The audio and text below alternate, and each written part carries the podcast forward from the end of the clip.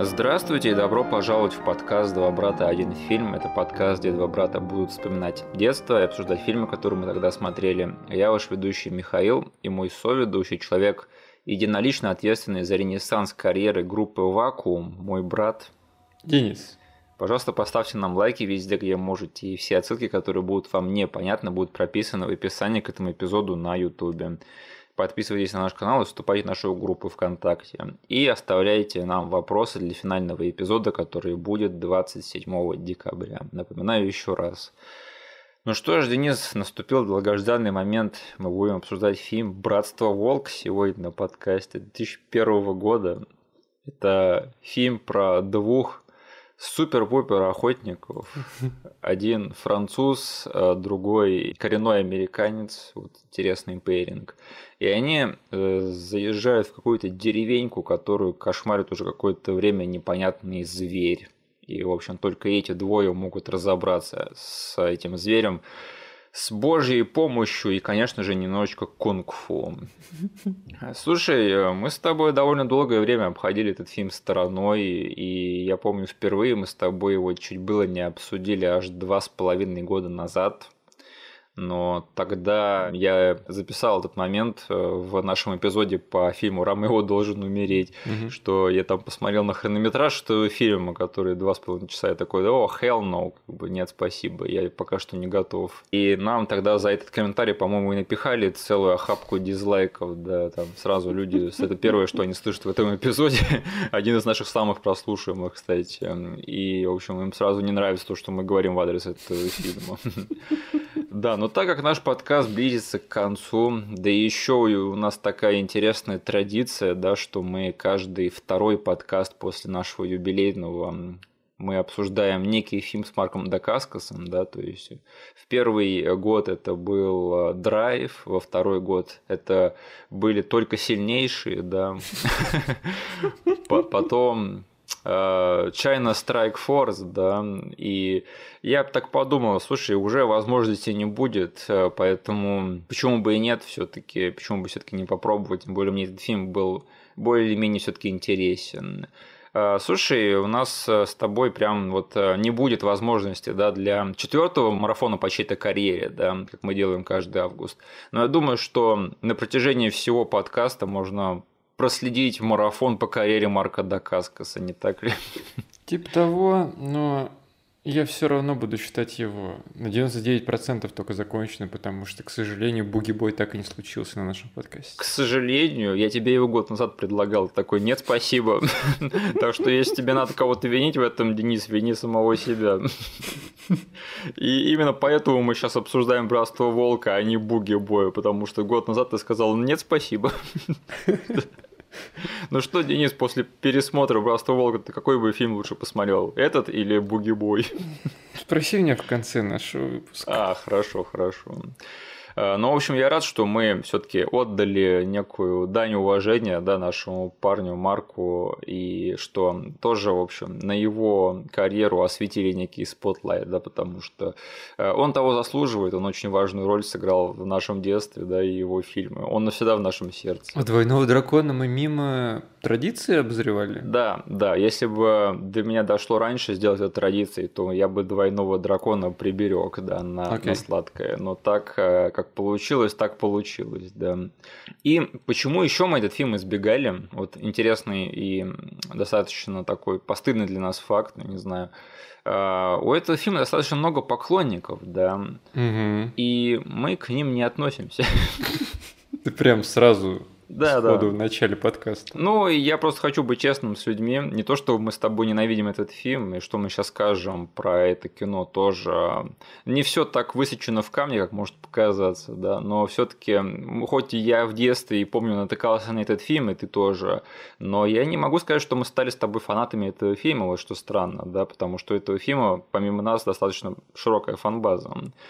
И я помню, что в детстве, вот мы когда смотрели этот фильм, я просто не смог его высидеть целиком. Хотя фильм был, был хайповый, да, то есть у него там была промо-компания интересная, у него крутая завязка была даже, которая достучалась до меня в 2001 году. А, я помню, что мы взяли такие кассеты на энтузиазме, и я довольно-таки быстро отключился от этого просмотра, потому что я такой, отлично, сейчас два охотника, один из них Марки Марк, Дакаскас, они будут мочиться с оборотнем каким-то, да, круто. И тут я сажусь смотреть, и там, короче, французы и исторический сеттинг, и просто французы занимаются своим гребаным французским делом. И так шло и шло и шло, и до тех пор, пока я не утратил интерес. И потом я уже краем глаза увидел, что а, там какой-то экшен все-таки начался, но мне уже было плевать. А самого вот этого премиса было не так уж и много, к сожалению. Вот этого обещания, да, которое лежит в завязке этого фильма. Так что да, вот это было кино, которое я по всем правилам должен был полюбить, потому что тем более вот герой моего детства, да, Марк Дакаскас в роли крутого индейца, и что-то как-то не получилось. Я так понимаю, ты тоже был вроде не фанатом этого фильма, так? Подожди, а ты вот с тех пор его не пересматривал? Ни разу, нет. Я видел его, знаешь, фоном по телевизору пару раз, я такой смотрел, ой, там какой-то этот компьютерный зверь бегает. Да, я, я, видимо, был прав в детстве, что это не очень хорошее кино. Ну, короче, да, ты угадал. Да. Все справедливо. Я так же, как и ты, э, поддался хайпу наличия Маргарита Каскаса, угу. классным роликом по телеку, э, офигенному, не знаю, сюжету, завязке. Да которые можно протранслировать через коротенькие ролики, потому что все действительно звучит на бумаге просто супер хайпово чертов оборотень в интересном сеттинге, угу. кунг-фу, Марк Дакаскас и охота на этого зверя. То есть, по сути, такой хищник на минималках, да? С французами, есть, да. Да, французский хищник на минималках, только с командой из двух чуваков.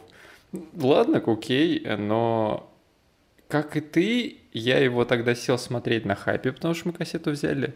Но я помню, что я посмотрел весь фильм. Угу. А, я не отвалился, как ты. Но хоть убей, я просто нифига не понял, что там происходит. Я тебя не виню. Я высидел реально весь хронометраж фильма. Я был тогда на 5 лет старше тебя, угу. но мне просто, не знаю, не хватило, не знаю, чего для того, чтобы хотя бы немножечко понять, что там происходит.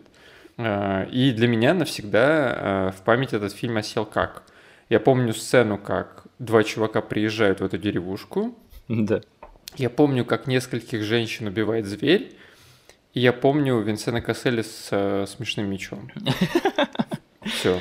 Э, ну, слушай, вот именно поэтому-то мы с тобой и к этому фильму особо-то не притрагивались, да, все это время, хотя где-то тут витал, потому что я просто не хотел, чтобы вот у этого фильма там много поклонников, да, и мы с тобой придем и обосрем этот фильм, потому что я, я уже понял, что э, так только можно себе проблем на задницу нажить. Да, просто, а потом если у этого фильма были какие-то шансы на пересмотр, я просто вспоминал вот все, что я сейчас произнес. Да. Вспоминал, что я нифига не понял, а потом смотрел на хронометраж этого фильма и понимал, ну фиг знает. Кстати, я тебе уже говорил, что я просто ненавижу средневековую Францию, Миш. А, я каким-то образом и так это понимал, без того, чтобы ты мне напоминал это, да. Поэтому, блин, фильму про средневековую Францию нужно очень сильно постараться, чтобы я захотел его посмотреть или пересмотреть. Типа как фильма «Мушкетер», да. Да, он должен оказаться в календаре, э, в который фильм забивает другой человек, mm. и который я обязан смотреть. Да, то есть э, интересно, да, как э, просто про кого этот подкаст сыграл роль, да, в твоей судьбе. Ты бы без него никогда бы не пересмотрел ни «Мушкетера», ни «Братство Волк», скорее всего. Да. Угу. А, слушай, ты в курсе, что, оказывается, этот фильм основан на полунастоящей истории слэш-легенде такой, скорее? Чё? Ну вот этот вот э, большой волк, да, который кошмарил там захолустки Франции средневековья, это настоящая легенда, настоящая история. То есть э, это фильм, который завязан на легенде о живоданском звере. То есть э, была в свое время во Франции серия нападений странного большого волка на людей. Э, но, конечно же, как бы я считаю, что это просто одна из тех вещей, которая просто раздулась там до каких-то там сверхъестественных да, параметров, потому что люди тогда были просто наивными дурачками, да, поэтому там, о, это все один и тот же волк, он какой-то сверхъестественный, бла-бла-бла. Так что вот эта вот завязка, она пришла как раз-таки вот из настоящей, вот этой полунастоящей истории, да, которая вот популярна во Франции.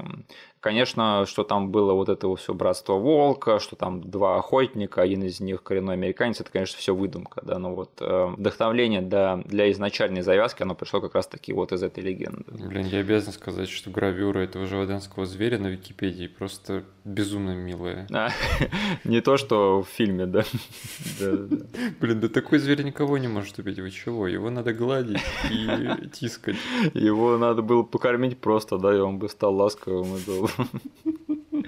Э, слушай, у этого фильма довольно-таки интересный режиссер, да, то есть Кристоф Ган, э, чувак, который хоть он и француз, но свою карьеру он начинал в Голливуде, да, с таких картин, как э, «Книга мертвых», да, то есть это и был его в каком-то смысле полнометражный дебют, но в то же время это фильм-антология, да, где там все снимали короткометражки, и он снял одну из них.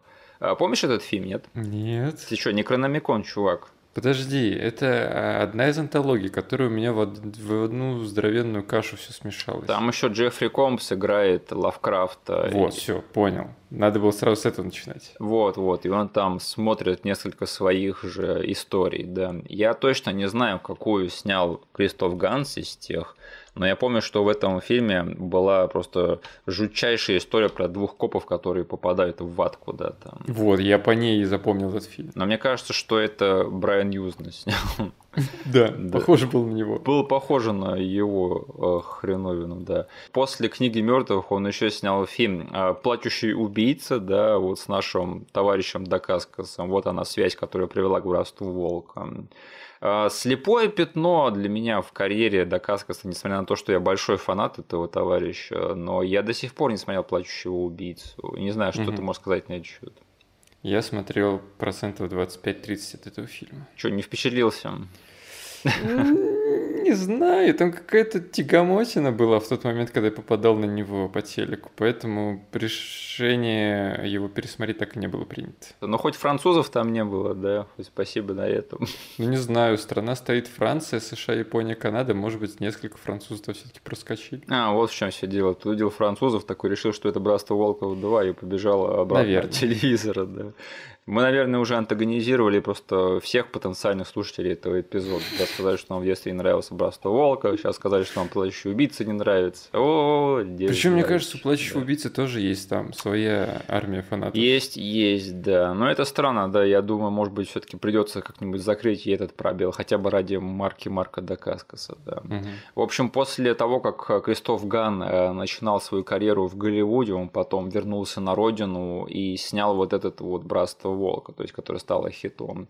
А впоследствии он опять вернулся в Голливуд и снял еще один интересный фильм Silent Hill, да, и вот угу. это вот э, спасибо ему хотя бы за этот фильм, да, потому что если он там с, вот, с его другими популярными картинами у нас как не завязалось, но Silent Hill я всегда уважал как фильм, конечно. Mm-hmm. Да. И я помню, что это тоже был большой хайповый инфоповод, когда все говорили, о, фильм по Silent Hill будет снимать чувак, который снял Братство Волка, вот это будет кино. Для меня это, наоборот, был таким немножко красным флагом. Я такой, ой, чуваки, что-то вы слишком уверены. Ну, не оправдавшимся красным флагом, да. к счастью. Э, я пытался раскопать более подробную историю создания Братства Волка, но ничего не нашел на этот счет. Почему-то история очень многое умалчивает, поэтому я думаю, можно только строить гипотезы. Да? Я так себе представлял, что, наверное, чувак понабрался опыта в Голливуде, чтобы снять на родине хитовое кино по международным канонам. Скорее всего, так было примерно. Угу.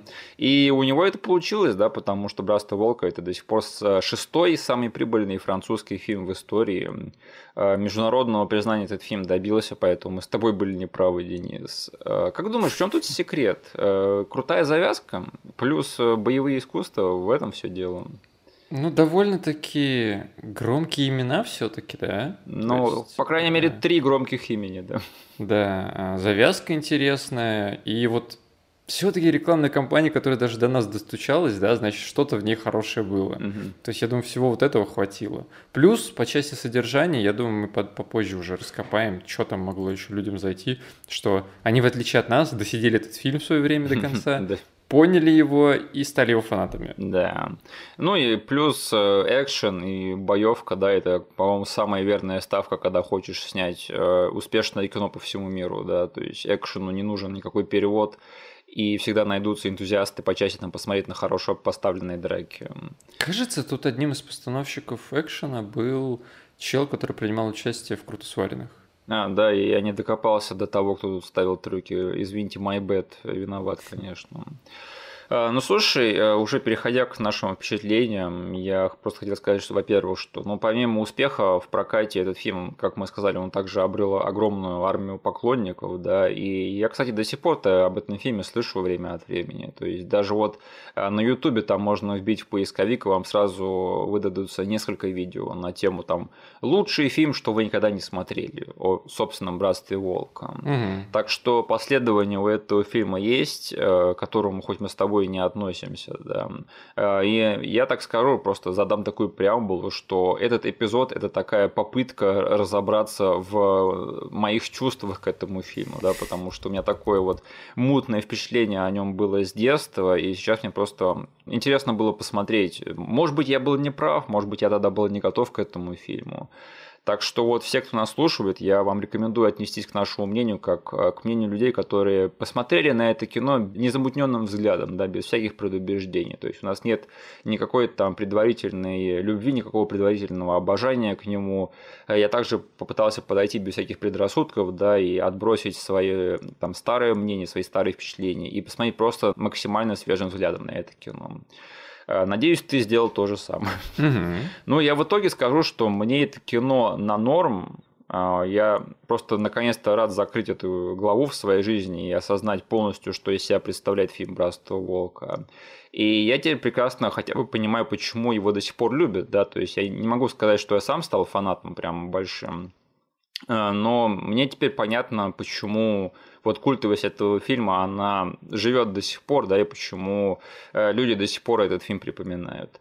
А, и даже для себя я открыл несколько сильных сторон этого фильма, да, что мне кажется, все-таки в итоге оправдал этот пересмотр. Хоть и кино было долгое, да, вот мы об этом еще поговорим. Подожди, а ты смотрел режиссерскую версию? Я смотрел единственную доступную в нормальном качестве версию, то есть это та самая режиссерская. Угу. Мы, кстати, об этом еще поговорим, да, режиссерская, не режиссерская. А, но сначала я хотел тебя спросить, Денис, а как тебе сейчас не пересмотре, переосмыслил ли ты для себя это кино? Ну, во-первых, Угу. Я наконец-таки понял сюжет этого фильма, да. слава богу. Я, кстати, его понял, когда я досмотрел этот фильм пошел на Википедию и начал читать сюжет этого фильма. И тогда я такой, а, так вот что тут происходило на самом деле. Ага, как у тебя было? Я понял все сразу, слава богу. Угу. Это, во-первых, эту э, как бы, главу своей жизни я наконец-таки закончил и закрыл. Да, я теперь больше не тупой чувак, которого, там, не знаю, год назад спроси про сюжет Братства Волка, и я просто э, э, мне нужно идти, чуваки, сорян. Вот. Не хотел прослыть тупым чуваком, теперь я могу спокойно пересказывать. Хотя бы там ближайшую неделю, потому что через неделю я все забуду к чертям. Это да. Во-вторых, Мои впечатления очень схожи с тем, что ты описал, потому что этот фильм для меня не стал чем-то вроде там э, криминально недооцененного фильма, который теперь буду любить и всем впаривать. Вообще даже близко этого нету. Угу. Но и этот фильм уже не тот фильм, который я мог там с тобой год-два назад на подкасте обсирать и говорить, вот это двух с половиной часовое нудятельство, которое в детстве я не выяснил, скорее всего, он такой же отстойное. Да. Нет, оно где-то вот посередине приземлилось, и в нем достаточно интересных моментов, угу. которые я хочу с тобой обсудить, да. за которые я очень благодарен этому фильму. Но также есть кучу э, таких же моментов со знаком минус, которые тоже хочется с тобой обсудить. О, да. И я тоже смотрел режиссерскую версию, угу. и, и я когда запустил ее, я, блин, сказал, господи. Я причем не знал, что я ищу режиссерскую. Угу. Я ее запускаю и просто дергаю курсор, смотрю на таймлайне, сколько она будет идти, и понимаю, о боже ты мой, это будет тяжеловато. Потому что это было что-то 2 часа 40 или 30 минут, господи. 2.30, да. Да, 2.30. Ну, я хотел бы начать, во-первых, э, даже не с того, чтобы критики, да, но просто с такой глобальной мысли, одной из э, основных глобальных мыслей по поводу этого фильма, э, что вот у меня всегда такое впечатление было по ходу просмотра вот всю дорогу, как будто бы в одном этом фильме одновременно происходит два фильма. Один серьезный исторический, да, вот про французов, и второй это какой-то Mortal Kombat. И даже по киноязыку это абсолютно два разных фильма. Причем один вот снят такой, знаешь, прям с пафосом таким историческим, да, как Барри Линдон какой-то, господи. А другой это такой клип с кунг-фу и боевыми искусствами, да. И они сменяют друг друга очень резко. Я как бы понимаю, что критиковать этот фильм на этой почве как-то бессмысленно, потому что Видимо, поэтому этот фильм так и любят сильно, да, то есть все любят, что это одновременно пафосное и серьезное французское историческое кино, в котором есть вот такие вот завороты в матрицу. Я лично не считаю, что вот эта мешанина была выполнена прям ну, на мастерском уровне, да, потому что по-настоящему хороший режиссер, он как бы подумал, а где вот найти какой-то средний единый знаменатель, да, и свести это все к одному стилю. А, где-то это получается в этом фильме, где-то не очень. Чаще не получается.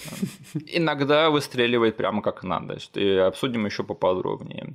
Хотя я вот скажу, почему я не считаю, что это прям какая-то глобальная критика, это скорее просто то, что я вынес для себя из этого фильма, потому что я, в принципе, а, насладился тем, как эти два стиля выглядят обособленно друг от друга. То есть мне понравилось, как снят историческое кино, да, и мне понравилось, как сняты драки в этом фильме. Угу. Меня мешанина вот их не совсем не понравилась, вот что. Так что я, в принципе, это прощаю, потому что сами по себе вот эти вот две вещи, они выполнены неплохо в этом фильме. Ну, выглядит как убедительное историческое кино, да. И те же драки, да, в клиповом стиле, мне кажется, вот эм, в Голливуде тогда даже снимали хуже иногда. Э, вот я вот все время по ходу просмотра «Братства Волка» думал, думал о другом фильме, который мы недавно обсуждали, да, «Мушкетера». Угу. И я скажу, что «Братство Волка» сейчас смотреть э, не так стыдно, как тот фильм. Здесь почему-то мне драки зашли намного больше, вот эта мешанина, хоть и все таки немножечко покоробило. И единых слагаемых между этими фильмами довольно-таки много. Угу. И, к слову, о Mortal Kombat, да, э, ты уже сказал про Винсана Касселя со смешным мечом, да, ты не в курсе, кстати, откуда они вдохновились на этот меч, чтобы его именно таким сделать? Так, подожди. Твоя подводка намекает на одно. Я просто ради прикола это скажу, потому что эта ассоциация у меня еще с детства была. Да. Но, скорее всего, я ошибусь, это чисто моя э, личная ассоциация, потому что э, в детстве ровно с таким мечом э, был персонаж в файтинге, который, в который я в детстве играл. О боже, ты сейчас это скажешь, да? Я это скажу, я буду, скорее всего, неправ. Давай. Короче, есть игра такая Soul Calibur. Да. И там есть персонаж, кажется, ее зовут Айви. Чувак, ну ты просто, блин. Ты прав, ты прав, бинго. Подождите, они... Это...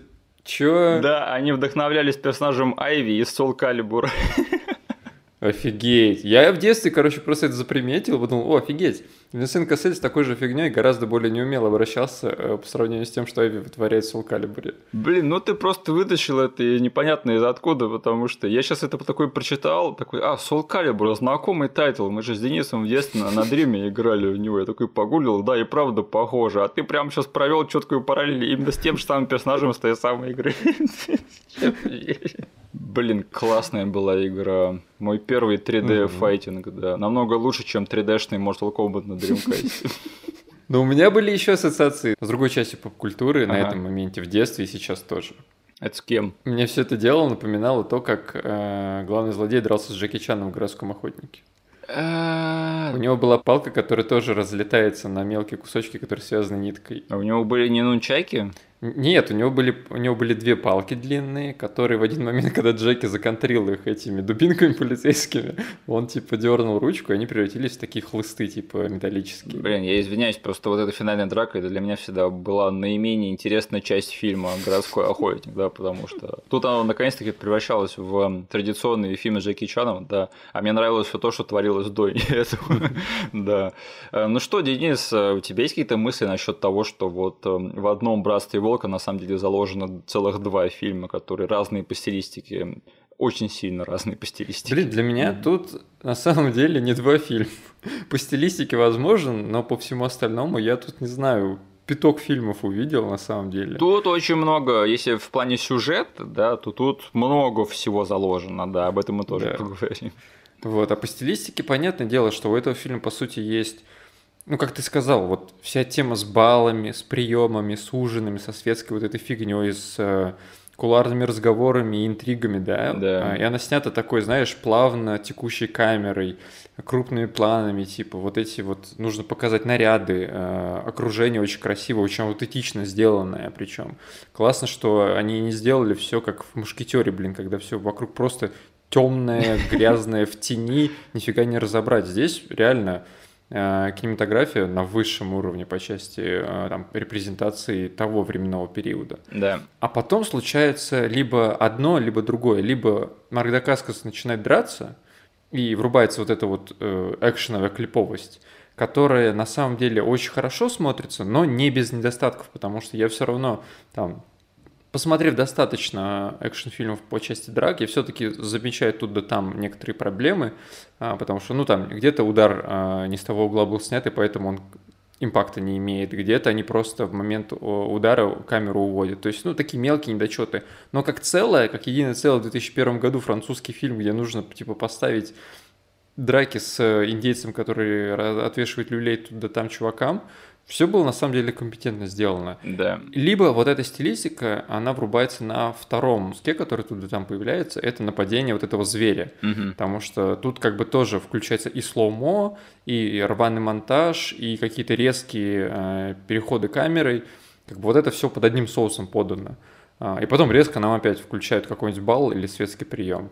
И меня на самом деле это вообще не коробило. То есть mm-hmm. я видел эти два а, обособленно друг от друга стоящих стиля. Да, как ты сказал, замиксованы они прям, ну, не 10 из 10, но каким-то образом оба они выполнены на очень компетентном уровне, что я как-то, блин, готов был к тому, что он будет прыгать туда-сюда и наслаждался отдельным куском как бы каждый раз а, по-своему. Ну да, это мне кажется, просто фишка всего фильма, если ты будешь на это жаловаться, то можешь просто фильм не смотреть. Вот это все. Угу. Конечно, какой-нибудь там более мастистый режиссер сказал бы так, надо немножечко сделать более смешной и экшоновую часть с французами, да, и немножечко поубавить по оборотам экшоновую часть, тогда эти два стиля сойдутся, и это будет единое целое. Угу. Что, кстати, в паре мест этого фильма экшен мне, кстати, а, смотрелся намного более органично, но об этом чуть попозже. Угу. Но я бы хотел поговорить вот про тот момент, где этот фильм меня все-таки потерял немного. И я просто считаю, что это, вот опять возвращаясь к хронометражу, да, но черт подери, мне кажется, что это все-таки неоправданно затянутое кино. Я как бы все-таки был прав, когда не хотел его пересматривать, потому что оно идет два с половиной часа. И сначала да, я, я во всем обвинил режиссерскую версию, да, когда я сейчас смотрел. А оказалось, да, что почти все версии этого фильма, они идут два с половиной часа. То есть и там, А-а-а. да, то есть дело не в том, что режиссерская версия, то есть там и театральная, и американская, и европейская, и французская, они все идут примерно 2.20, 2.25, 2.30, вот так вот. Окей. Okay. И как бы проблема не в том, что я не люблю долгие фильмы, да, я готов смотреть что угодно, сколько угодно, если это интересно и заслуженно выглядит. Но вот в чем моя главная критика, это что тут реально первый час это кино просто стоит на месте в плане сюжета. Тут вот приезжает два крутых чувака в деревню, чтобы замочить зверя, и потом целый час, целый час гребаные французы занимаются своими гребаными французскими делами. Они там ходят на балы, ходят в бордели, обсуждают политику, читают стихи. Я такой, окей, это все можно здесь оставить, но почему этого целый час, господи? Почему вот это вот э, обещание, вот этой его завязки, почему ее так сильно оттягивают? И я сначала подумал, ну, наверное, я смотрю режиссерскую версию, да, надо было смотреть театральную. Но, видимо, такой был изначальный замысел, то есть оттянуть это все дело так, так далеко, как только можно. Э, слушай, вот заметил, вот тут есть вот этот весь эм, подсюжет, да, когда сначала после того, как наши охотники, главный герой, приезжает вот этот вот участок Франции, туда потом приезжает охотник короля, да. Угу. И он э, ловит левого зверя, набивает его какой-то херней и говорит, что «О, я поймал этого зверя, и все хорошо», да. Да. И я сначала вообще не понял, к чему это в фильме. То есть я подумал, ну это можно вырезать к чертям, да, и этот фильм только станет лучше. Э, но потом, я когда начал вообще думать о теме этого фильма, да, потому что тут же все букендится вот этим вот персонажем, да, который э, сидит и рассказывает весь этот фильм в преддверии революции, да. Угу. И то есть я так понимаю, что вот этот вот сюжет, который мне показался абсолютно ненужным, он же как бы подпитывает вот эту вот тему того, что этот фильм на самом деле какой-то комментарий насчет э, революции, да, во Франции. То есть вот этот вот, что еще тогда якобы король таким образом дурил свой народ, и потом это все привело к революции впоследствии. Да? Это все оно к этому было, да. Тут просто смотри, э, ты прав насчет растянутого первого часа. Да. И по сути там есть небольшая одна фактическая ошибка, которую до сих, ты до сих пор э, при записи, ну, при обсуждении допускаешь. У нас вот эти два чела, они не совсем как охотники сюда были посланы. Да, да. Потому что э, есть слухи о том, что там в одной области Франции завелся зверь, который кошмарит э, местных жителей, убивает их очень много. И э, королю надо что-то сделать. И он туда посылает на самом деле своих военных. Угу. То есть целый боевой отряд, который там на протяжении сколько больше года они, короче, э, устраивают облавы, угу. и у них нифига не выходит. Местный типа глава вот этого отряда военного, он говорит, что вот-вот мы его поймаем, и вот этих вот двух чуваков, а, наших главных героев, а, их отправляют под видом, на самом деле, они туда едут как ученые, даже сам этот, блин, как этого чела зовут? Франсак. Сейчас, подожди, у него имя, не фамилия. Погоди. Григуар, вот. Ты про главного героя? Да-да-да. Его все зовут Франсак. Да, короче, а, он отправляется сюда, чтобы сделать чучело вскоре, зверя которого должны поймать, и отправить его в столицу. То есть э, вся движуха по поимке, она изначально идет не от их стороны. Потому что там и вот эта тягомотина с э, охотой начинается, да, так когда они просто глобальную облаву объявляют и идут в лес прям чуть ли не всем селом.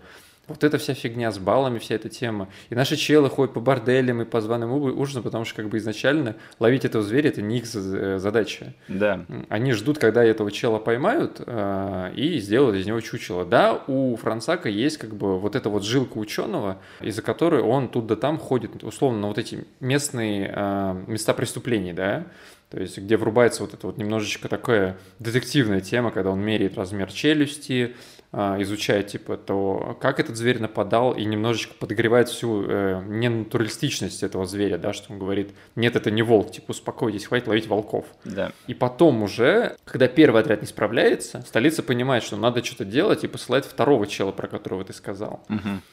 И на самом деле для меня первый час буксует, и во второй половине фильма есть пробуксовки касаемые того, что э, наш главный герой в один момент, там вроде бы две трети фильма проходит, и они решают э, свалить в Америку. В Африку, в Африку, точнее. Да. Потому что вся эта история с, со зверем типа завершилась. Потому что, да, как ты сказал, они поймали фейкового волка, набили его э, там большей начинкой, чтобы он был больше, да, раскрасили его, зубы ему увеличили. Вот, сказали, вот, мы наконец-то его поймали, а, можно спать спокойно. А, и вот я такой смотрю, мне еще целый час фильма смотреть, а герой уже собирается в Африку сваливать. И потом начинается наконец-таки вот эта вот охота, когда типа к ним обращаются, говорят, чуваки, зверь, зверь все еще кошмарит нас, пожалуйста, помогите, только вы можете справиться. И наши чуваки обратно возвращаются в Живодан и начинают подготовку ко всему вот этому делу.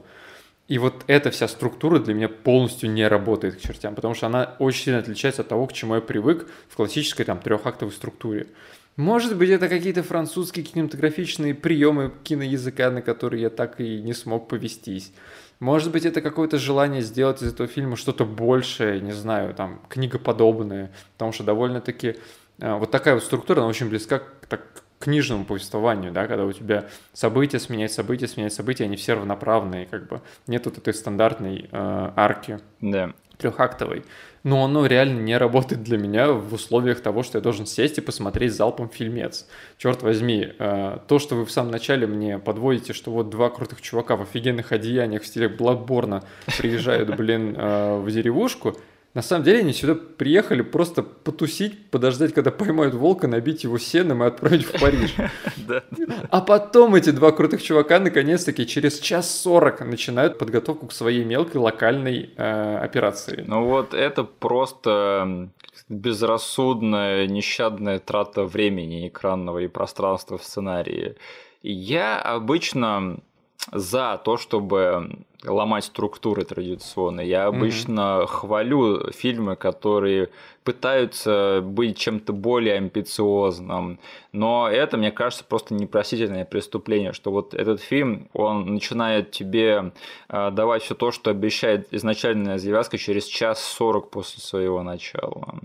Потому что, опять же, вот вся эта как бы такая романовая структура, да, вот эта вот книжная структура, вот эти все, а, вот этот пафос исторический, я просто хочу тебе напомнить, что это все сделано в фильме, где, блин, бегает компьютерный монстр и есть кунг-фу индеец, а там под горой живет целая секта каких-то братства Веги, да, и стритфайтера.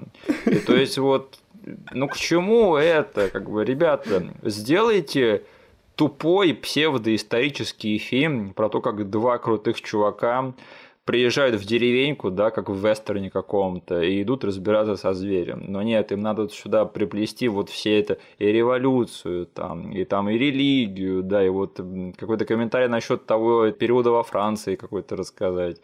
То есть это все хорошо, но это все должно было уместиться не в час сорок, а, скажем, в полчаса, да. да. И тогда этому фильму цены бы не было. Просто я не хочу тут показаться человеком, для которого вся вот эта вот нестандартность совершенно не зашла. Мне в каком-то смысле было интересно наблюдать за всеми вот этими, а, как ты знаешь, интригами, да? да, вокруг того, что по части политики происходит в стране и каким образом очень а, там далекий от политики инструмент в виде какого-то э, оборотня, да, да, стал по сути рычагом давления на короля. Это все довольно-таки интересно, но выполнено не на идеальном для меня а, уровне и виде, потому что вот в таком виде потреблять я, ну, не совсем готов, да, как ты сказал. Реально, час сорок вот этой подводки для меня не совсем сработали. А, но а, стержень всего этого дела довольно-таки интересно, и я понимаю, что он довольно нестандартный, и почему как бы люди в свое время, да и сейчас как бы цепляются за это и говорят, что, блин, ну на самом деле, если там разложить на бумаге вот весь этот план, он довольно-таки такой комиксовый, что ли, да? Да. То есть э, такой не от мира сего, потому что тут есть вот вся вот эта привязанность к реальности, но потом бам, тебе говорят, что на самом деле, чтобы закошмарить короля, который сидит там в столице и трясется насчет того, что люди а, уже не так в него верят, а, мы используем, черт возьми, компьютерного э, зверя, который будет покрыт в металлическую броню, и управлять им будет чувак с рукой некроманта. А, кстати, ты вкурил, да, кем наказался-то этот зверь в конце концов? А, смотри, фишка в том, что в детстве, когда я весь этот фильм посмотрел, я вообще не понял, что это за зверь. Угу. И я думал, что это действительно какая-то бабайка. Совершенно сверхъестественная. Да. Но сейчас я понял, что, во-первых, у нас э, персонаж Винсена Касселя, блин, я не помню, как его зовут. У французов, сорян, такие имена, которые мне очень сложно запоминать. Короче, он мистер француз, да. Винсен Кассель, я его буду звать Винсен Кассель. Короче, Конечно, да. Он очень классный этот сетап делает насчет того, что где он потерял руку, да? Да. Он а, тусил в Африке, он охотник, и он, кажется, проговаривает при разговоре с Франсаком, что лев ему откусил руку. Да. А, мы знаем, что этот чел, он помешан на охоте, он там бывал в довольно-таки экзотичных местах на тот момент, и зверь, которого как бы нету в этой территории, э, откусил ему руку в свое время. А, и потом на крупном плане, когда они уже начинают полную охоту, я пригляделся и понял, что, скорее всего, он реально привез из тех краев какого-то сильного, ну, вот там немножечко кинули историю про то, как все-таки этот зверь появился, да, то mm-hmm. есть там привезли какого-то неведомого зверя и самого сильного из потомства он начал воспитывать. И, и я для себя решил, что это все-таки лев, да. А, которого он привез оттуда, вот как такой, знаешь, э, зверь, который э, его шрамировал и э, не совсем трофеем ему стал, как бы доказав свою силу над ним и какую-то заинтересованность. Он привез, одел его в броню, довольно интересную, как бы, и пустил кошмарить вот эту вот э, деревушку, причем без применения каких- каких-то сверхъестественных сил, потому что нам там четко дают понять, что он использует вот этот вот э, как-то свисток, который очень часто дрессировщики применяют для того, чтобы там отдавать команды различного рода э, животным. Я читал, что он якобы привез этого малыша льва и тут угу. взрастил его во Франции. Да, да, да. Да, не знаю, может быть, родители этого вот львенка в свое время ему покоцали да. руку, как-то так, скорее всего. Просто, опять же, на тему того, что этот фильм дико перемудренный, да, то есть тут такие интриги плетутся, расследования, да, вот все это дело. И всю дорогу ходит Винсент Кассель с надписью «Злодей» на лбу, который ведет себя как злодей, который выглядит как злодей. Я такой думаю, мне кажется, он главный злодей, он же Винсент Кассель, да, он все время играет главных злодеев Типа, почему к этому такая витиеватая дорога, да, к тому, чтобы он оказался в конце концов злодеем? Причем тут как это, э, он э, заходит в фильм чуваком без руки, без правой, да? Да. А потом первый раз злодея, который управляет зверем, показывают с этой же правой рукой, которая просто раскошмарена к чертям. Да, вот это вот интрига, конечно. Э, слушай, я очень рад, что ты сейчас э, со мной на этом эпизоде, да, я, в принципе, всегда рад, что ты со мной на этом подкасте, но сейчас в особенности, да, потому что хотя бы один из нас вкурил сюжет этого фильма угу. на просмотре, потому что я вообще не понял, что тут произошло. Я, я серьезно, мне пришлось идти на Википедию, читать вообще сюжет этого фильма. Блин, знаешь, у меня есть одна мысль, что, э, как я сказал, через неделю я к чертям забуду этого фильма. И я опять стану человеком, который не сможет нифига пересказать. Но у меня есть уникальная э, возможность, там, благодаря нашему подкасту, я могу задокументировать это. Если что, отправлять людей, говорить, я на самом деле понял этот сюжет. И как бы я сейчас попробую, наверное, с насколько... Я не готовился пересказать сюжет со всеми кратко, да. со всеми деталями. А, если не получится, к чертям вырежешь этот позор. Короче, а есть в мелкой провинции, в мелкой области чел, которого зовут... Сейчас, блин, чертовы имена. Сардис. Франсуа. Нет, Сардис. Сардис Мужик. это который э, этот, Винсент Кассель. Нет. Нет.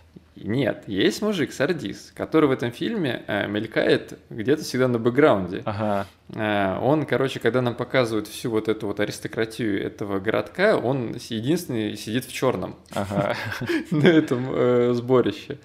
Э, фишка в том, что этот чел, э, он э, решил построить такое революционное движение, да, свое братство, которое будет идти вопреки воле короля и показать, что как бы король, ты, кажись, немножечко отдаляешься от Бога, и мы хотим тебе напомнить, что на самом деле за всем этим следит Бог, и если ты как бы начнешь какую-то фигню творить, то начнется апокалипсис.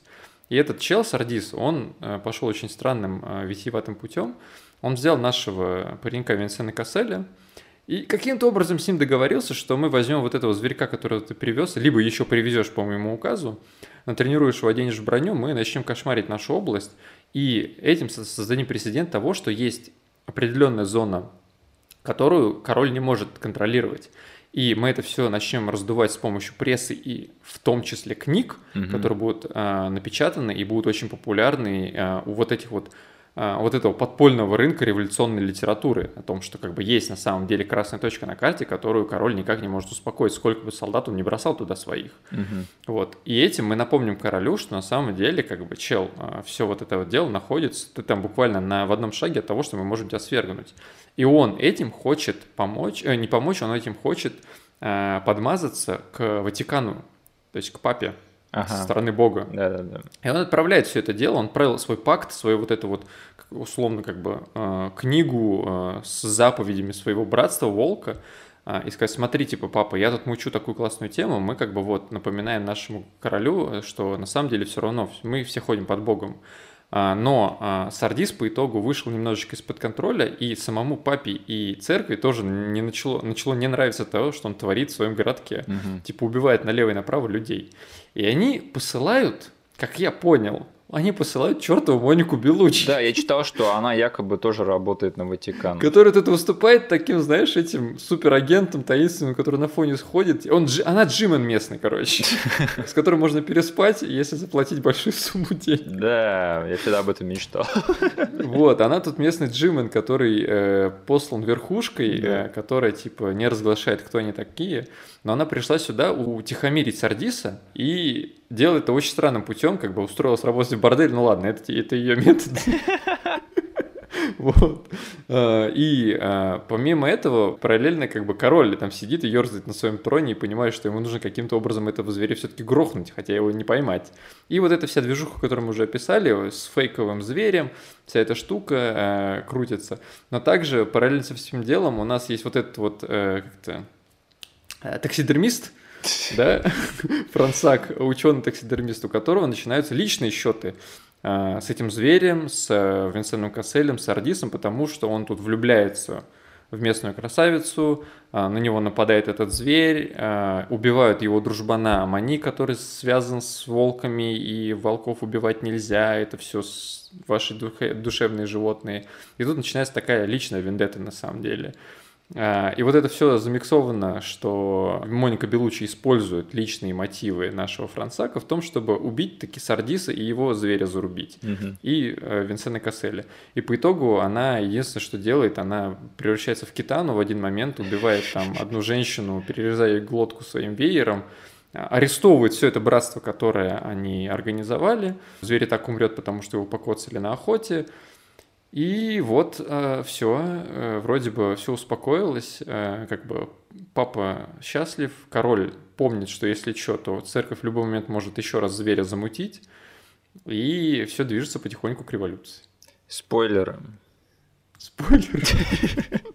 Э, ну, слушай, я вот рад хотя бы, что вот ты все это понял, да, ты это понял, когда ты смотрел или тоже при помощи Википедии? Я не читал Википедию, если что. Ну, слушай, ты, мне кажется, сам написал эту Википедию, да, потому что я только могу тебе там аплодисменты сейчас выписать, потому что я, я не знаю, я, я извиняюсь, я либо задницей смотрел этот фильм, либо я так дико заскучал на, вот, на первом полутора часа этого фильма, да, что я просто не могу следить за сюжетом. Либо у меня субтитры были не очень, я не знаю, одно из трех, но вот Кстати, это... Да, да, ты да. смотрел с какими сабами? Э, с русскими.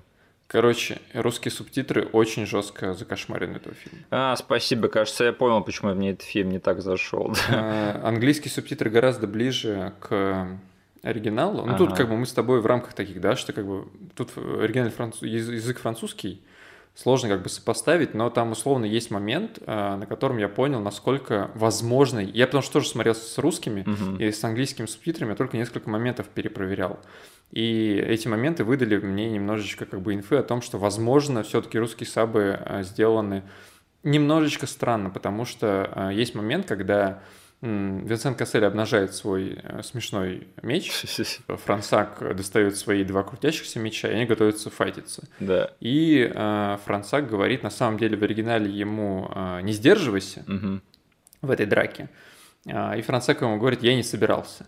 Что произнесено в нашем дубляже и что перенесено один в один в наши сабы. Он говорит «даже не думай защищаться», и тот говорит «я и не думал», и начинается драка. Какой смысл во всей этой фигне, непонятно. А, ну одно и то же значение, конечно же. Да. Не сдерживайся и не защищайся. Просто одна и та же тема, да. Короче, да, у этого фильма сейчас появился еще один повод для презумпции невиновности, потому что вдруг я посмотрел с э, очень плохими субтитрами, да, и поэтому я совсем ничего не понял. Угу. Ох, ну, в общем, да, вот вся эта вот заделка на претенциозность меня она сейчас только, к сожалению, только оттолкнула. Я говорю, этот фильм реально должен был, был быть просто, знаешь, такой псевдоисторической э, комиксовой штукой, где там два чувака приезжают в провинцию и охотятся на зверя. Один из них идеец Марк Дакаскас, который с кунг-фу. Да, да причем оно где-то есть в этом фильме, но оно погребено под таким слоем вот этого всего жира, да, который обвешен со всех сторон, который не совсем идет на пользу чисто кинематографическим частям этого фильма, потому что я еще пропустил всю историю с убиением и воскрешением Франсака. Да, я, кстати, когда он сдох, я такой на секунду, они меня убедили в том, что стоп, а кто будет с Винсаном Касселем там мочиться в конце? И тут я вспомнил, что там этот э, был сетап всего этого дела, да, когда там Моника Белучи ему рассказывала про домохозяй, который травит своих мужей, и потом... Да, да он как этот Квотермейн не может умереть. Да, да, да. Но э, логистика всего, всего этого сюжетного заворота я уже не буду придираться, да, потому что, наверное, такие противоядия и такие яды были тогда, конечно. Компьютерный монстр бегает, вообще плевать. Но знаешь, э, чтобы привлекли себе задницу немножечко, давай скажем, что все-таки, наверное, есть люди, для которых вот эта вот историческая французская херня в этом фильме, э, это для них само по себе, наверное, интересно, да, потому mm-hmm. что есть энтузиасты по части там истории и всего этого дела, поэтому, бога ради, если вам такое нравится, наслаждайтесь, смотрите, это просто не совсем по моей части, конечно. И да, ты рассказывал там про то, что он, э, вот Франсак, он влюбляется там в местную э, вот эту вот сестру Венцана Касселя.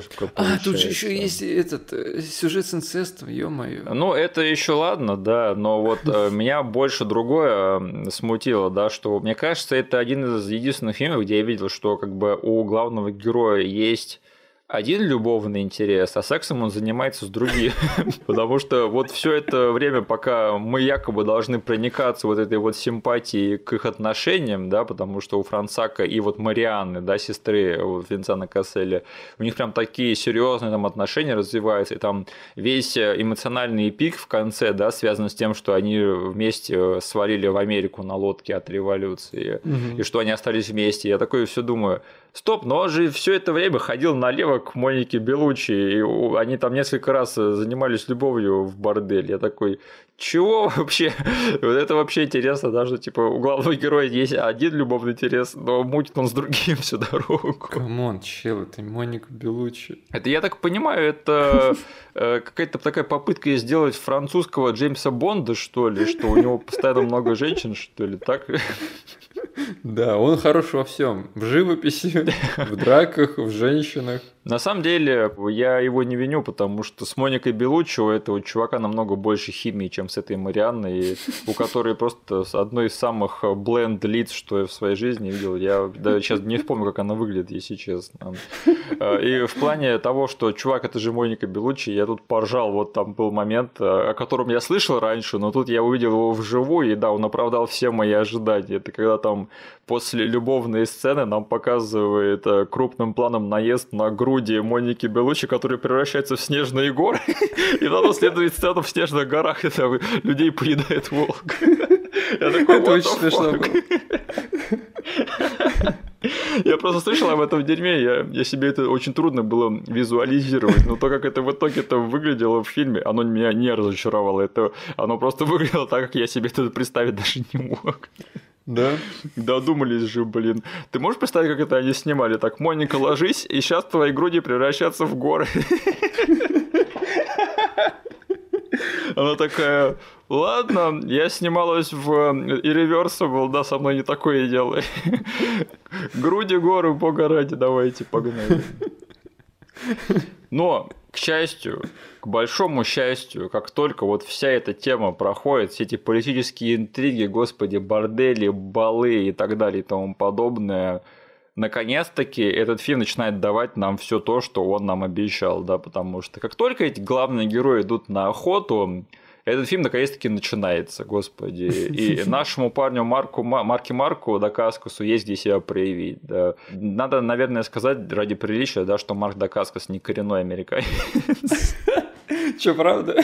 Да, он не совсем правильно взят в плане политкорректности в этом фильме. Чертовы да? французы, блин. Да вообще. Ну, они хотя бы белого не взяли на это, Рой, надо сказать спасибо на этом. А, но я, тем не менее, я все равно рад нашему парню в этом фильме. Он явно добавляет некий колорит. Без него это было бы вообще не то кино. И а, я еще с детства запомнил, кстати, его смерть. Это один из самых ярких моментов э, из того, что я помнил об этом фильме.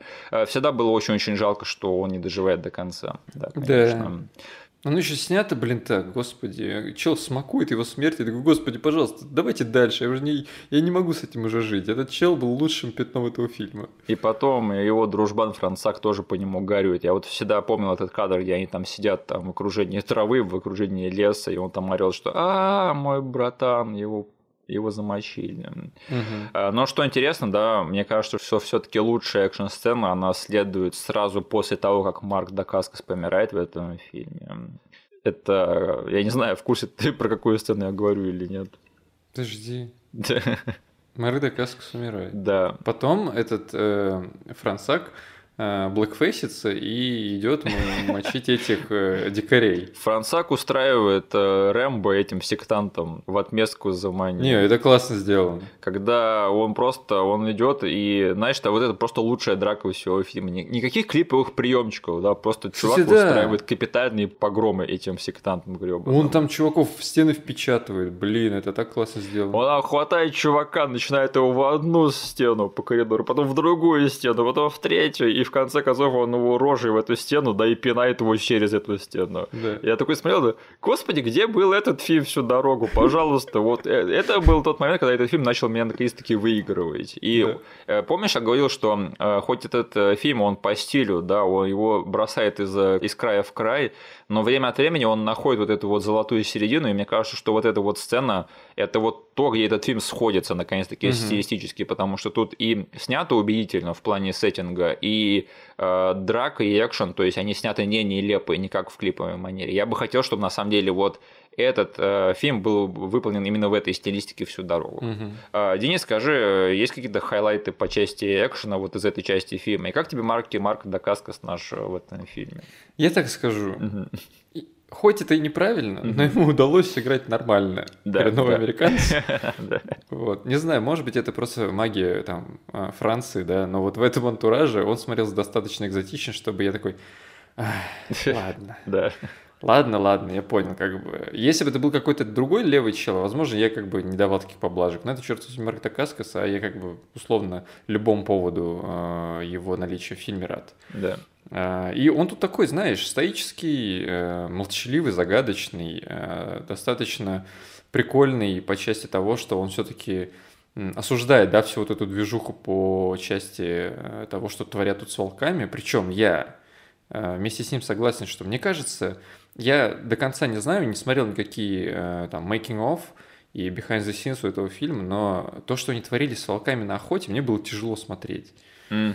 Господи, некоторых волков там просто подбрасывали, э, они так пугались всем этим, всей этой пиротехникой. Может быть, это были задрессированные волки, но, как бы, не знаю, смотрелось это все очень жестко. У меня прям сердце кровью обливалось, как и Марк Дакаскас, который на все это смотрел. Извини, а ты говоришь про то, что тебе было трудно смотреть в рамках фильма, или ты думал о том, как это снималось, и тебе было Как это снималось, да, а, потому а, что понятно. это слишком натуралистично было показано, и я видел, что это прям волки без э, всякого композа вставленные туда. Угу. Они реально взрывали некоторые дымовые как-то шашки по пути следования этой стаи, и там есть несколько кадров того, что как бы волки реально подпрыгивают от этого все дело, и не натуралистично. Мне кажется, что они реально каким-то образом их запускали в воздух. Не знаю, чертовы французы, ненавижу их за это, но надеюсь, что я не прав тут. И они все сделали там по заветам каких-нибудь э, людей, которые следят за тем, чтобы животные не пострадали во время съемок фильма. Ну, чувак, это же волки, это не собаки. Пофигу. Волки козлы. Нет, волки нормально. Ты видел, какой классный белый волк тут? Встречает и помогает им своим суровым взглядом на протяжении всего фильма. Да, но я бы не хотел столкнуться с волком вообще на один на один нигде, никак, никогда. Поэтому... Тебе сказали, что волки довольно-таки редко нападают на людей, чтобы ты успокоился. Да, конечно. Я вообще теперь без вопросов смогу подходить к волкам в лесу, потому что они редко нападают на людей. Э, кстати, по поводу этой сцены, да, где Францак эм, идет мочить сектантов, э, я просто сказал, что а это, это же секта типа Братство Веги на самом деле. Так у них реально эти штуки, как у Веги из Street Fighter. Да. Вот это реально. Я говорю, это половина фильма это Mortal Kombat чистой воды. Тут есть Китана, тут есть Вега, да. Да, это Кристоф Уган надо не Silent Hill было снимать, надо ему Mortal Kombat новый было снимать. Кстати, да, тут по сути смотри, Вега из Street Fighter, Китана из Mortal Kombat, Айви из Soul Calibur, и не знаю, с какого файтинга, но Франсак с этими двумя крутящимися мечами в конце, это прям вообще то еще зрелище. А Марк Дакаскас это ночной волк из Mortal Kombat. Да! Блин, мне кажется, этот фильм, э, Кристоф Ган реализовал свою амбицию снять Mortal Kombat во Франции. Да! Вот реально. Так, э, что еще? Ну, вот единственное, что портит во всей вот этой вот экшеновой части, когда этот фильм наконец-таки начинается, это что вот этот вот CGI зверь, конечно.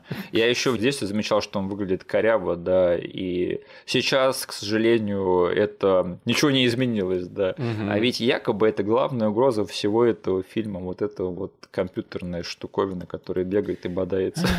Что поделать? Это были времена... Я не знаю, что сейчас творится у французов, но напомню, там начало нулевых, да, это как бы, ну, Астерикс и Обеликс. Ты помнишь, там CGI тоже хромал. Мне кажется, в и Обеликсе миссия Клеопатра отличный CGI, когда они там пирамиды закидывали да, наверх. Э, слушай, я помню, у тебя была такая претензия к этому фильму, ты ее однажды озвучивал, что тебе не нравилось, что вот это якобы фильм про охоту на зверя, но финальная разборка тут с каким-то чуваком.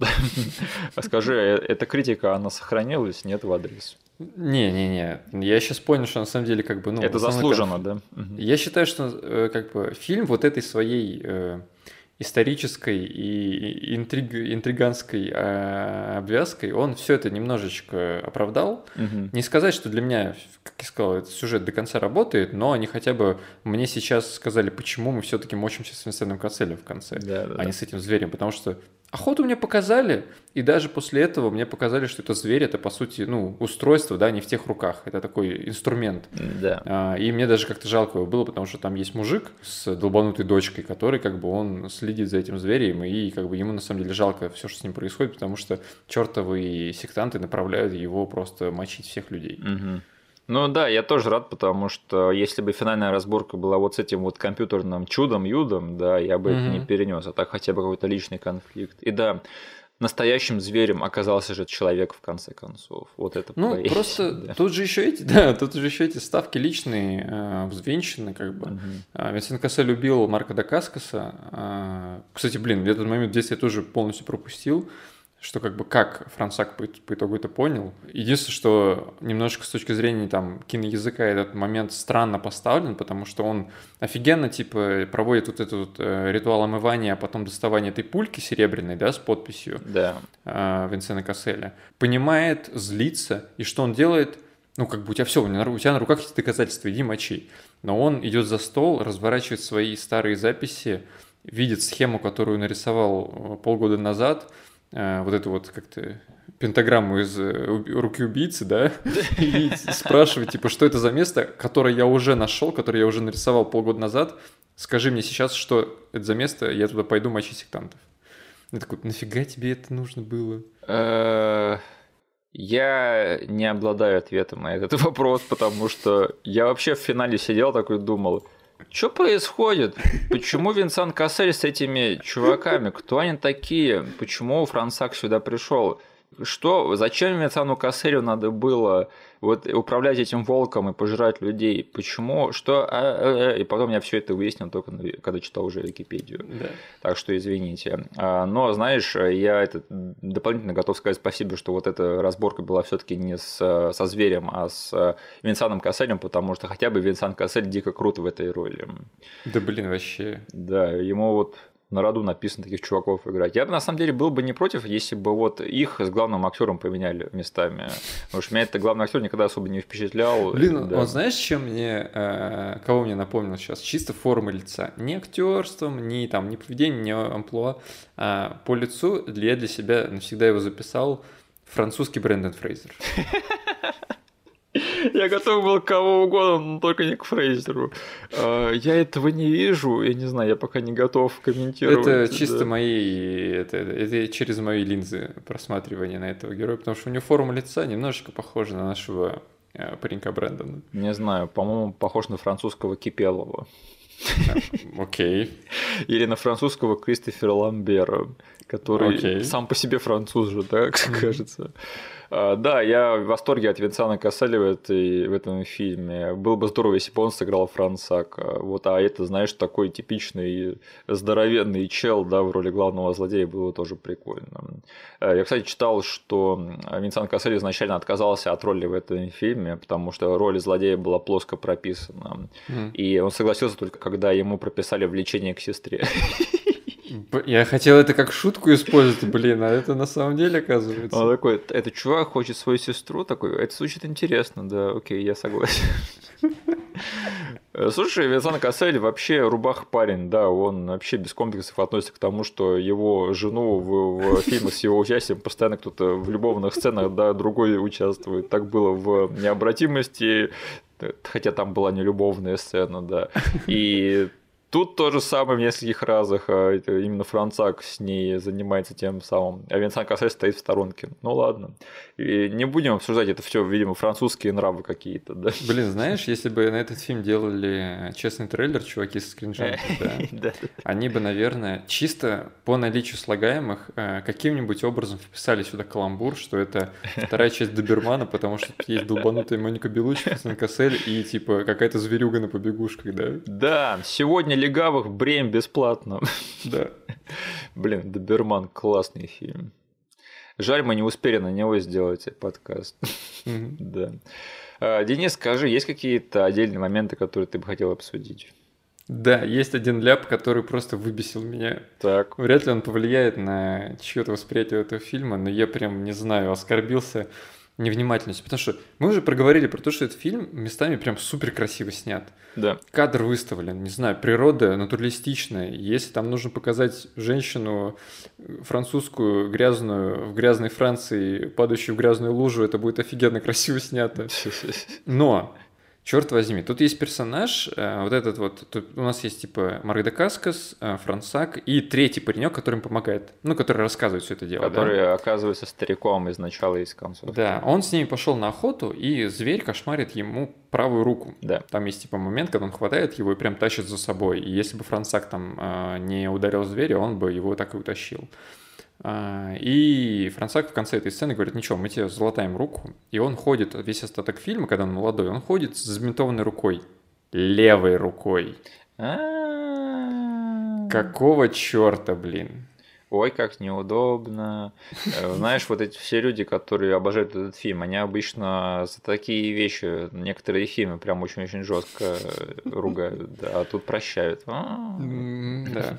Я говорю, как бы, это вряд ли прям кого-то отводит от этого фильма, но я очень это сильно бросился мне в глаза, потому что, как бы, ну, вот этот кадр с протаскиванием его по тоннелю за руку, он реально запоминающийся, он тебе в мозг э, въедается. Да. Но там правая рука жрется, а у него забинтованная левая. Что за фигня? Как думаешь, как это получилось?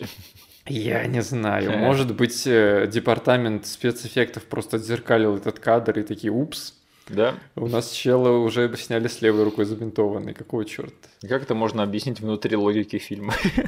Блин, этот чел излечил быстро правую руку, а потом где-то споткнулся и ударился. Споткнулся. А этот лев ему просто там царапину нанес все. Да. Я хотел еще сказать, что в этом фильме есть Бернар Фарси.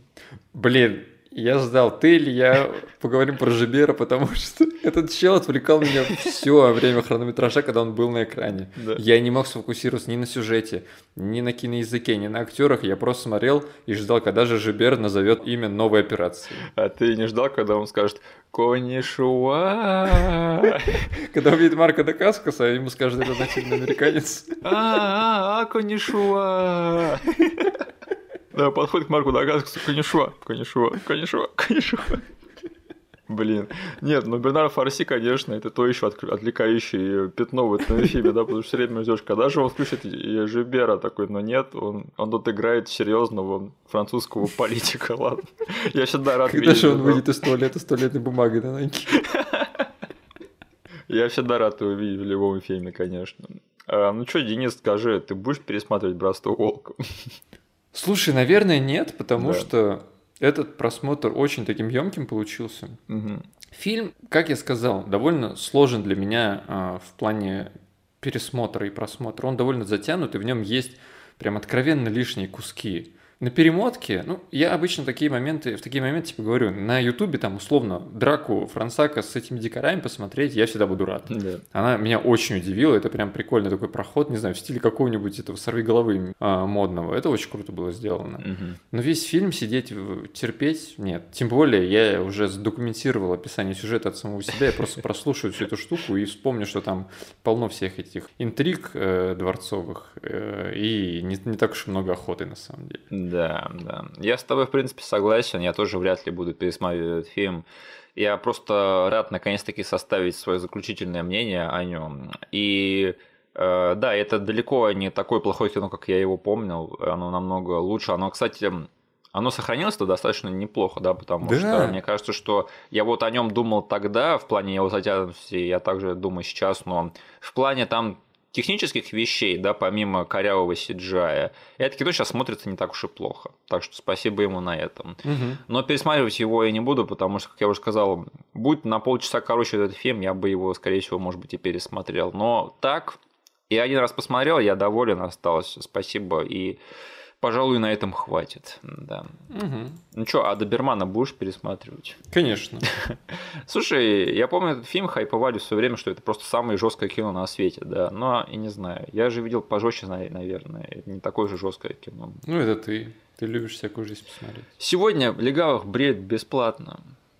Блин, я я так хочу эту фразу как-нибудь употребить в реальной жизни, и я не знаю, вряд ли мне предоставится повод для этого.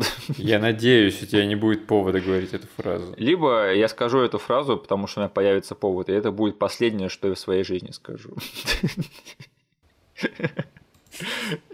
Ты как-то поздно засмеялся. Тебе не смешно? Блин, я представил эту фразу у тебя на могиле потом. А можно в любом случае мне эту фразу на могилу? Это просто одна из самых бдсных фраз, что я в своей жизни видел в кино. Но это же реально крутой момент. Да? Ох, ладненько. Ладно, переходим к финальной рубрике нашего подкаста. А, Денис, расскажи, что ты смотришь?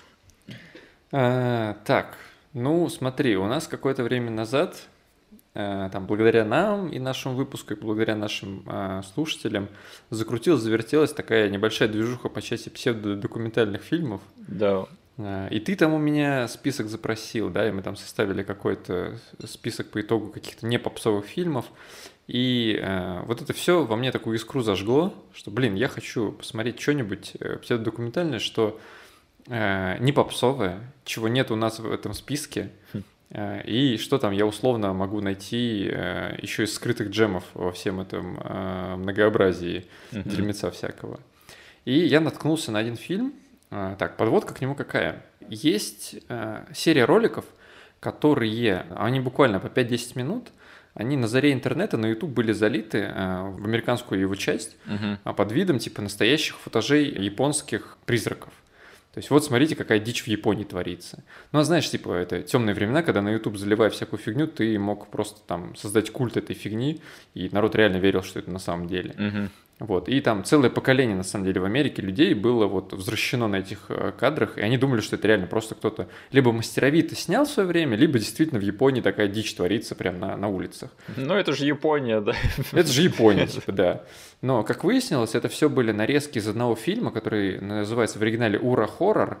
А, в нашем а, переводе на кинопоиске он лежит как «Нелегальный ужас», фиг знает. Это очень коротенький фильм, на час десять, э, и он состоит из вот таких вот мелких, условно, городских легенд, снятых в мокьюментари стиле и э, нарезанных и без особой какой-то единой сюжетной э, связи. Просто такой альманах коротеньких зарисовочек. Угу который вот в свое время кошмарил э, целое поколение в Америке. Я вот решил посмотреть, потому что это фильм от одного энтузиаста по части мокьюментари из Японии, человек, который снял фильм «Норои» в свое время. О, я знаю это кино, да. И он просто остановиться не может, он только и делает и снимает эти псевдокументальные э, хоррор-фильмы на самом деле. Угу. А, и это вот одно из его детищ. я просто нашел там другую антологию его фильмов, которая гораздо более сложна в просмотре, потому что там 7 или 8 часовых фильмов, к которым я со временем приступлю. Ого. Но там посоветовали посоветовали на самом деле начать именно вот с этого э, коротенького фильмеца. И слушай, э, он местами, он сваливается реально в сюжет уровня там э, необъяснимый факт, да, с гномами, которые там говорят наоборот. И там мы сняли карликов, которые бегают по подвалу. Вот. Местами есть такие истории, да, и это смотрится забавно. Но местами есть очень компетентно снятые, довольно криповые моменты, когда вот это вот, знаешь, съемка на VHS, и какой-то э, просто фокусировка кадра на какой-то странной фигне на бэкграунде вызывает тебя просто мурашки неожиданно от тебя. Угу. В этом фильме достаточно таких моментов. Да, надо перетерпеть некоторые вот эти вот а-ля необъяснимые на факт моменты, но реально фильм идет 70 минут, вы как бы если вам такое дерьмецо нравится, очень советую. Причем в нашем куске интернета есть э, очень классный чел, который прям загорелся идеей иметь субтитры э, к большинству фильмов этого чувака, угу. потому что там большая часть этих фильмов, она лежит на ютубе с э, английскими субтитрами, но они переведены Промтом, то есть. А некоторые куски чуваки просто додумывая э, вставляли. Этого чела этого не устраивало, и он решил сделать там, условно, хранилище русских субтитров. У этого фильма есть прикольные русские субтитры. Mm. Вот, поэтому, если вам нравится такое дерьмецо, там, альманахи, японские городские легенды, ужасы, мокьюментари, то 70 минут потратить прям советую.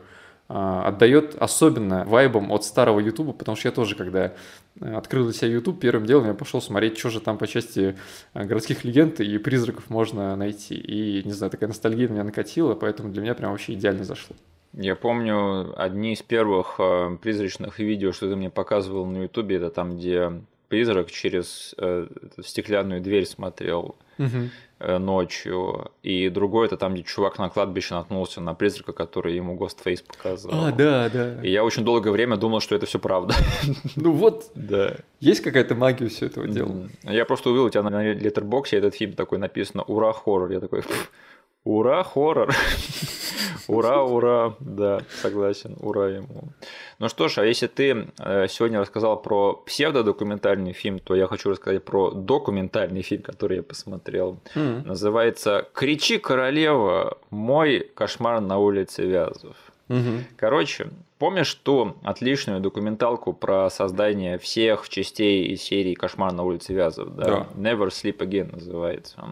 Короче, это можешь считать такой, э, по сути, сиквел той э, документалки или даже спин mm. в каком-то смысле, потому что эта документалка, она фокусируется на одном единственном фильме и на одном единственном актере из этих фильмов.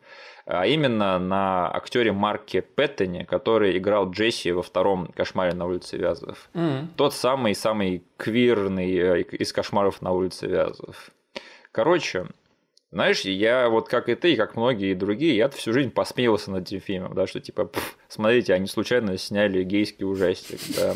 Ага. Но как оказалось, это просто вот фильм про вообще судьбу вот этого вот актера, который сыграл главную роль, потому что если посмотреть на его фильмографию, то она, короче, довольно-таки богатая до кошмара на улице Вязов, mm-hmm. а потом сразу же после кошмара там, короче, вообще ничего нет. Несколько десятилетий. И там вот вплоть до 2010-х годов там вообще ничего нет, ни одного проекта, никакого ни клипа, ничего вообще. Там вот реально «Кошмарный связов», 85-й год, кажется, и потом просто провал. Угу. И этот фильм рассказывает на самом деле про судьбу этого чувака, и что, знаешь, этот фильм, он оказывается довольно-таки драматическую роль сыграл в судьбе вот этого вот актера, потому что он рассказывает, каково вообще было вот эм, тогда вот эм, актером гомосексуалом в те времена в Голливуде, угу. через что они проходили, вообще как этот фильм отразился на его жизни личной и на его профессиональной жизни, вообще что с ним случилось, и я не хочу просто спойлерить, если кто-то это будет смотреть, угу. но это было дико интересно на самом деле узнать вообще про то, как этот фильм отразился на жизни этого вот актера Марка Пэттона. И на самом деле, довольно-таки трогательная документалка. Я вообще я расчувствовался, когда я ее смотрел. А, и особенно, знаешь, такой фильм, который... Я всегда на него посмотрел, думаю, ну да, интересное кино, не очень хорошее, да, но а, по большей части я над ним просто посмеивался. Но, как оказалось, там намного все серьезнее, если это посмотреть на реальную жизнь. Угу. Поэтому, если есть энтузиасты по части кошмара на улице Вязов, я думаю, вам это будет интересно, особенно если те, кто вот опять же считает, что кошмар на улице Вязов 2 это такой бедный родственник всего этого франчайза. А, так что, да, слушай, тебя как заинтересовало сейчас, нет? Слушай, да, потому что вот та документалка про всю серию «Кошмар на улице Вязов», она очень сильно мне зашла. И даже кусок просто про вторую часть там, он был довольно интересен с этой точки зрения, потому что они пытались э, немножечко вот эту перспективу там привнести, они его, Марка Пэттона, я помню, позвали. Да. То есть, и по сути, расширенную версию вот этого вот эпизода я бы с удовольствием посмотрел. Просто там на самом деле все намного интереснее, чем даже могло показаться изначально, потому что, как говорил режиссер Кошмара второго, он не знал, что он снимает гейский ужастик. Да. А сценарист этого фильма, он давал разрозненные показания. То есть... Да, я помню. И частично, зачем вот эта вот документалка существует про Марка Пэттона, он хочет выяснить, на самом деле, что же там происходило, потому что этот сценарист, он долгое время обвинял самого Марка Пэттона в том, что там есть вся эта гейская херня. А-а-а.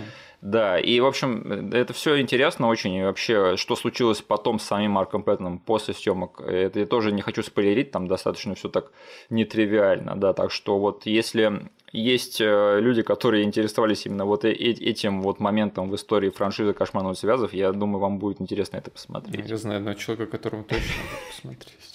Да, точно. И знаешь, мы еще просто посмеивались с тобой, по-моему, на эпизоде по Фредди против Джейсону, что как бы, надо сделать лего сиквел, да, где там вернется Джесси и Элис, да, и дочка Фредди. Да. Ты спросил, типа, а этот чел еще жив-то? На самом деле он еще живой, и он еще снимается, он еще, в общем, mm-hmm. еще может, да.